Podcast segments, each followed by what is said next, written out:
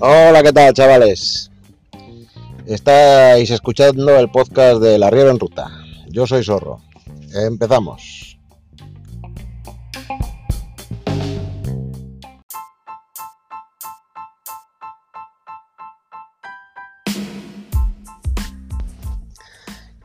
Pues nada, empezamos con una noticia de esta de principio de esta semana que hablaba en Transa día de, de un informe del aumento de muertes en las carreteras francesas por culpa de estar destruidos el 60% de los radares que se le atribuyen a los chalecos amarillos. Total, que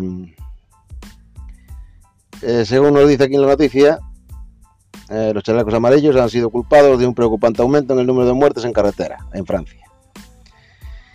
A pesar de la decisión del gobierno de reducir el límite de velocidad en las carreteras del país, el 60% de los, de los radares de velocidad de Francia han sido dañadas o destruidas por los chalecos amarillos. Y yo me pregunto, y yo me pregunto, en esta época electoral, perdón,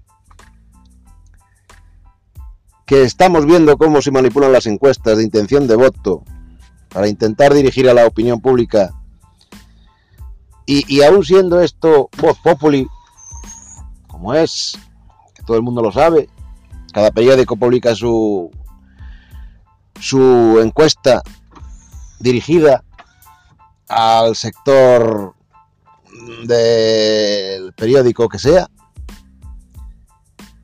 eh, no se entiende cómo no, cómo no ejercemos un mínimo de, no sé, de detectives privados con el tema este de los radares, porque vamos a ver, ¿quién gana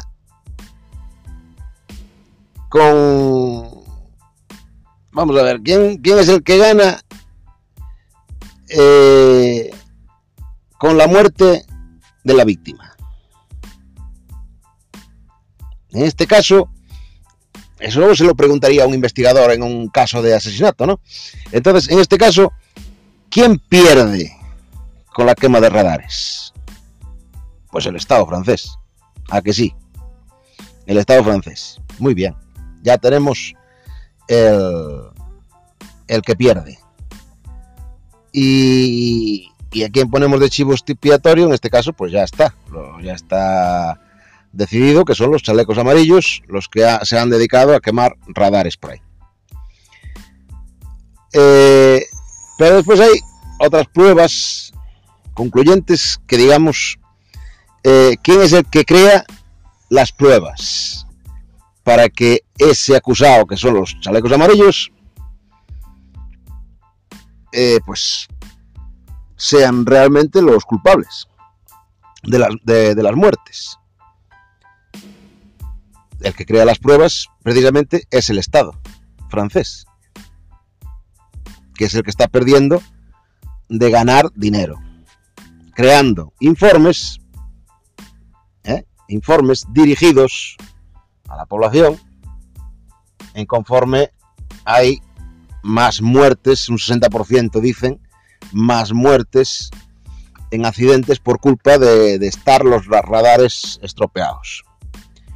Pues bien, yo tengo que decir que yo no he notado, o sea, no he notado, ando por Francia todas las semanas y tal, y no he notado que haya más accidentes, ni menos, ni que haya más ni menos, por culpa de que haya más, eh, que estén los radares estropeados o no. Es más, es más, los turismos, los turismos siguen frenando donde hay un radar, porque en sus aplicaciones móviles eh, les indican, como a nosotros, dónde están situados los radares y, y, y saben dónde tienen que frenar, o si lo ven, un radar fijo, saben dónde tienen que frenar para que no les pille el radar. Porque antes de llegar al radar no sabemos, ni se sabe, si el radar está funcionando o está quemado, o está estropeado.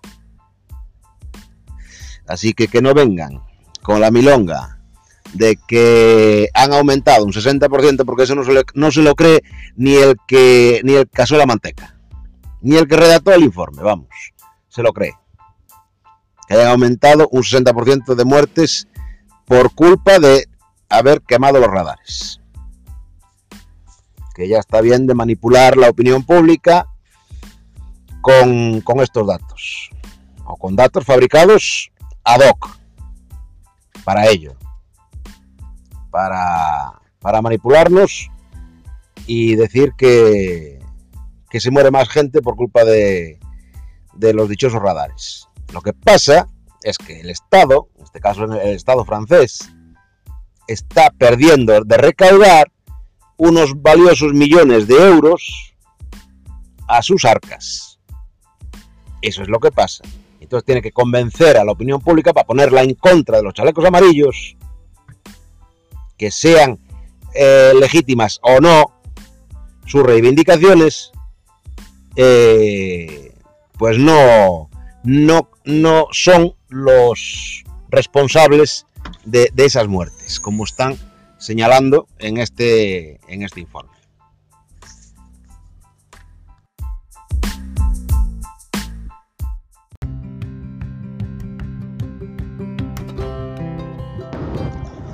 Y por último, quería hablar sobre el tema del vehículo del vídeo viral que se hace viral gracias a las flamantes, eh, objetivas y neutra, neutrales cadenas de televisión que tenemos del vídeo del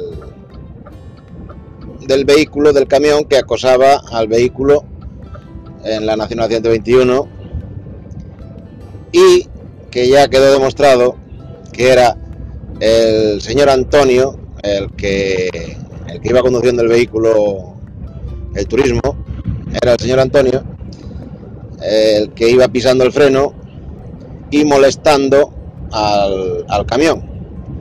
Eso nos pasa a diario, a todos, nos pasa a todos a diario. Sin ir más lejos a mí la semana pasada, también me pasó, en París, te adelantan, se ponen delante y, te pegan eh, la clavada. Eh, esta gente no se da cuenta de que para parar 40 toneladas mmm, es muy difícil. Y si tienes que pegar una clavada, te puede salir la mercancía por encima de la cabina, llevándote a ti por delante y aterrizando la mercancía encima del turismo que está pegando la clavada. Pero bueno, eso, eso como es imposible que les entre en la cabeza a estos subnormales, pues lo que yo me pregunto es que claro, eh, todos sabemos que guardar la distancia de seguridad es obligatorio. Es obligatorio guardar la distancia de seguridad.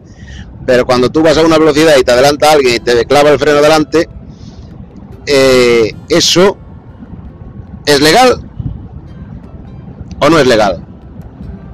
¿O es culpa del que va tranquilamente circulando por la carretera?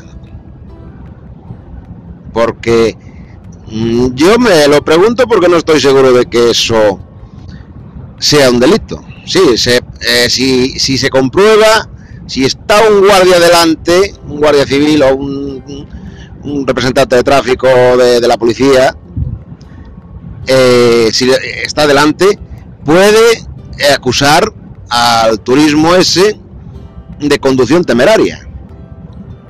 Pero si no, sabemos que el que el que da por detrás paga en todas las en todas los accidentes. Está claro, ya tienen el convenio las, las compañías aseguradoras de que el que da por detrás paga. Y entre ellas ya se resuelven lo, muchos litigios con esas eh, con esos convenios que, tienen entre ellas las, las compañías aseguradoras. Pero ¿y si el que da por detrás es un camión y se lleva por delante a una familia con niños y personas eh, inocentes de lo que va haciendo el subnormal del que va conduciendo el turismo. ¿A quién le queda el cargo de conciencia? Claro, es que... Eh, ¿Y eso cómo lo evitamos? señores guardias y señor, eh, señores de la policía foral que son muy, muy espabilados para, para enviar a las redes sociales el vídeo, eh, culpabilizándonos y como siempre tachándonos de asesinos y acosadores a los camioneros. Como cuando fue del anuncio de televisión por el ciclista que, se, que, vamos, que nos llamaban en el anuncio prácticamente asesinos. Es que ya está bien, ya está bien de que siempre culpabilizar a los que estamos trabajando en la carretera. Que la carretera es de todos, pero hay que saber, a, todos hay que, hay que enseñarles a comportarse. Si ustedes no hacen lo propio en las autoescuelas para enseñarle a comportarse a la gente, pues al final tendrán que aprender a base de tropiezos en el camino, como diría un amigo mío.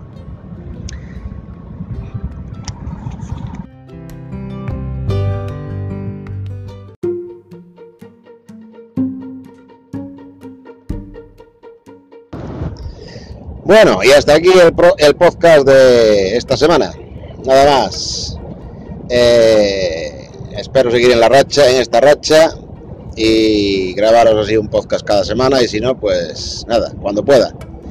Ya sabéis dónde, dónde encontrarme, en las redes sociales, en Twitter y en Telegram como arroba sorroes.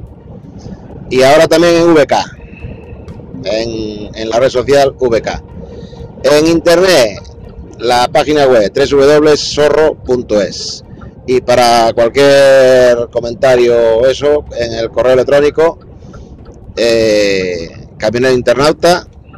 arroba gmail.com gracias por escucharme y hasta la próxima semana. Adiós